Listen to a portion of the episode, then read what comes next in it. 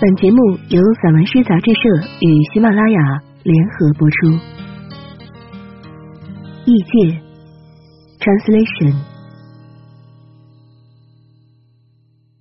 汤姆·亨林 （Tom Henley），一九四二，美国诗人，生于明尼苏达州的莫里斯，在农场上长大。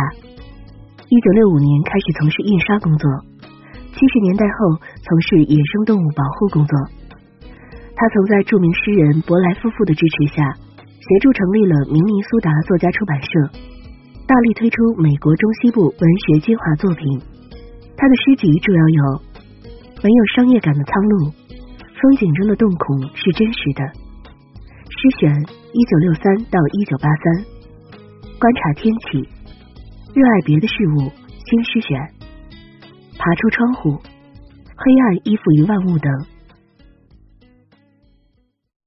康宁作品，董继平译。冬夜的绵羊，绵羊伫立在旧棚里面，相互拥挤着。一些绵羊在打盹儿，一些绵羊则大睁着眼睛，在黑暗中聆听。一些绵羊无疑听到了狼群的声音。他们因为自己不得不携带的所有负担而显得疲倦，就像被认为是愚蠢和懦弱，因为他们把草啃吃到泥土中一英寸的方式，因为他们刚刚剪毛之后的傻乎乎的样子，成为基督教的符号之一。他们不被牛仔们喜欢，在旧棚的黑暗中，他们毛茸茸的背上。充满在夏季牧草地聚集的光芒，它们白色的气息犹如每个人无疑都拥有的灵魂一样，悬浮在它们上面。同时，在遥远的松林中，如果空气很快要充满雪花，夜晚就寂静无声。猫头鹰和兔子随着树木漫游，可是那穿过宇宙而移动，并让我们毛发倒立的力量，对他自己。保守着答案的秘密。Sheep in the winter night. Inside the barn, the sheep were standing, pushed close to one another. Some were dozing, some had eyes wide open, listening in the dark. Some had no doubt heard of wolves they looked weary with all the burdens they had to carry, like being thought of as stupid and cowardly. They sagged by cowboys for the way. They ate grass about an inch into the dirt. The silly look they have just after sharing, being one of the symbols of the Christian religion in the darkness of the barn. Their woolly backs were full of light gathered on the summer pastures. Above them, their white brides were suspended like the souls each one surely had. While far off in the pine woods night was deep in silence, the owl and rabbit were wandering along with the trees if the air was soon filled with snowflakes.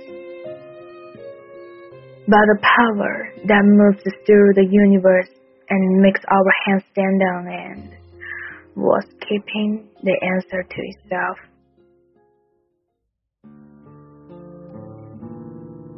爬出窗户，当水开始流动的时候，一阵阵风带着加拿大的片段 吹向天空，房子充满了结冻的枯草发出的香气。当春天来到大陆分水岭上，雪丘断裂成两半，一半朝南方倒下，另一半朝北方倒下。对于积雪、尘土、草丛、动物和我，那是墨西哥湾或哈德森湾。非此即彼。明尼苏达大草原从未听说过自由意志。他最初悄悄的要你接受，并且热爱你的命运。你发现，如果你朝南方倒下，生活就会轻松舒适，犹如温暖的雨。你带着外向的性格和对商业的诀窍醒来，河流携带你，你舒适的浮动，是一个良好的游泳者。但如果你在白日做梦之际朝北方倒下，你就再也不会收回立足点。你将耗费大部分时间来眺望自己，只看见空洞。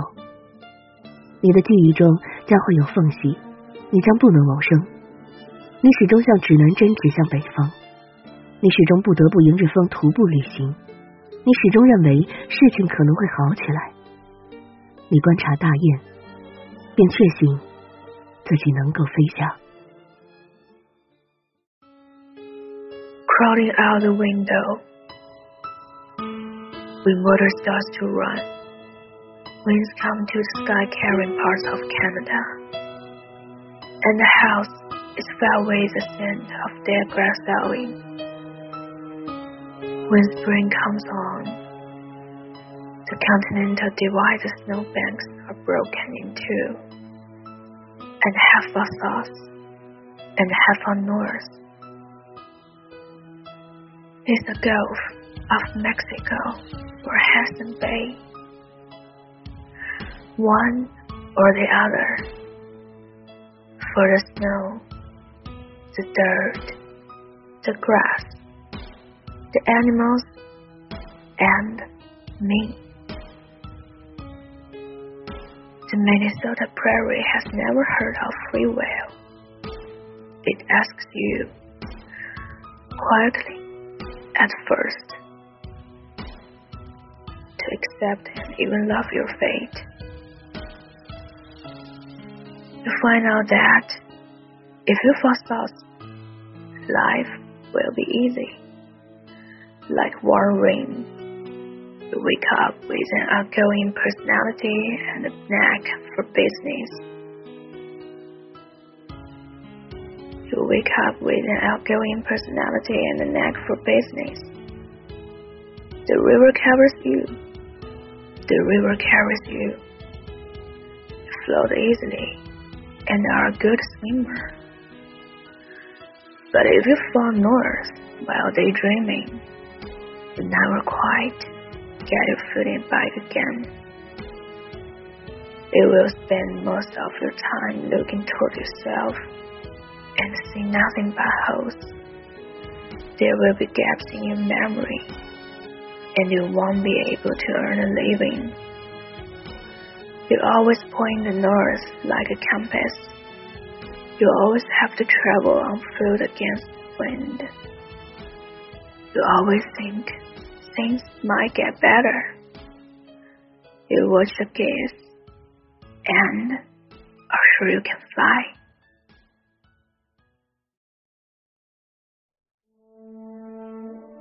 穿越狭窄的带状树林，松树不顾风，在它们的树干周围发出噪音，一如既往的用它们的尖端刺探天空。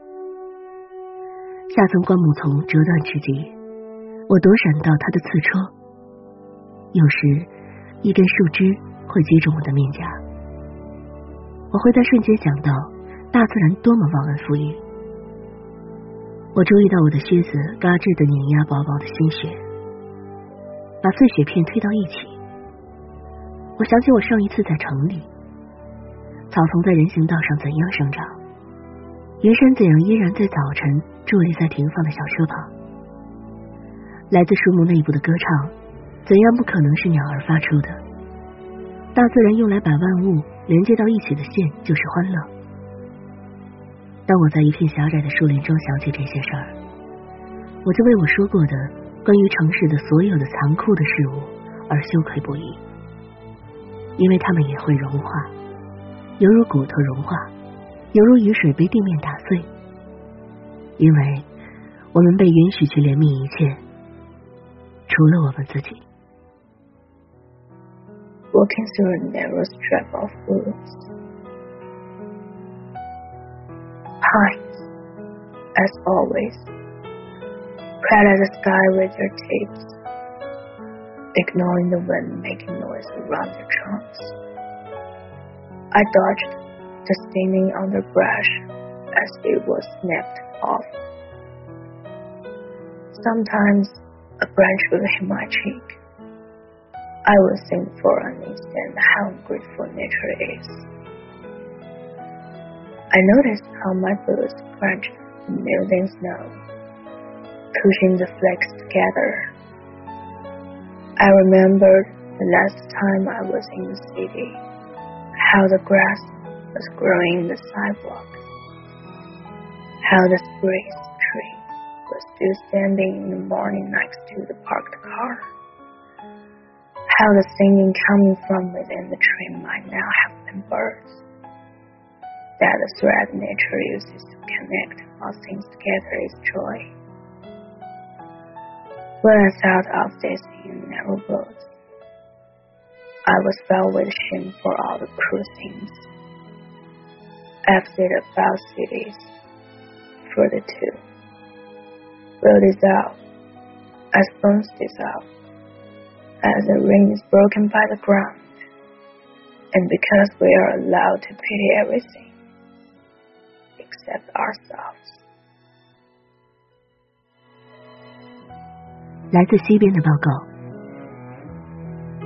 雪花在这里窒息飘落，全山不只有一个地步。 我看见清晨的天空，漆黑如夜。我不会收听天气预报，我会让雪的问题悬而不决。回答仅仅让感觉迟钝，即使是正确的回答，也常常使他们解释的事情枯燥无趣。大自然中，回答始终在变化，例如雨变成雪。大自然可以不打扰神秘事物，连在树干上的湿漉漉的叶子。鱼内脏那错综复杂的图案。我们在夜里仰望北极星时，我们没有离开大地的方式。我们了解这可能不会总是如此的方式。我们的晕眩迫使我们抓结长长的草丛，把指尖悬挂在无限的边缘上的方式。Report from the wise. Snow is falling west of here. The mountains have more than a foot of it. I see the early morning sky dark as night. I want to listen to the weather report. I will let the question of snow hang. Answers only dull the senses. Even answers that are right often make what they explain uninteresting. In nature, the answers are always changing rain to snow, for instance. Nature can let the mysterious things alone. White leaves plastered to tree trunks. The intricate design of fish gets. The way we don't fall off the earth at night when we look up at the North Star. The way we know this may not always be so. The way our distance makes us grab the long grass hanging by our fingertips on the edge of infinity.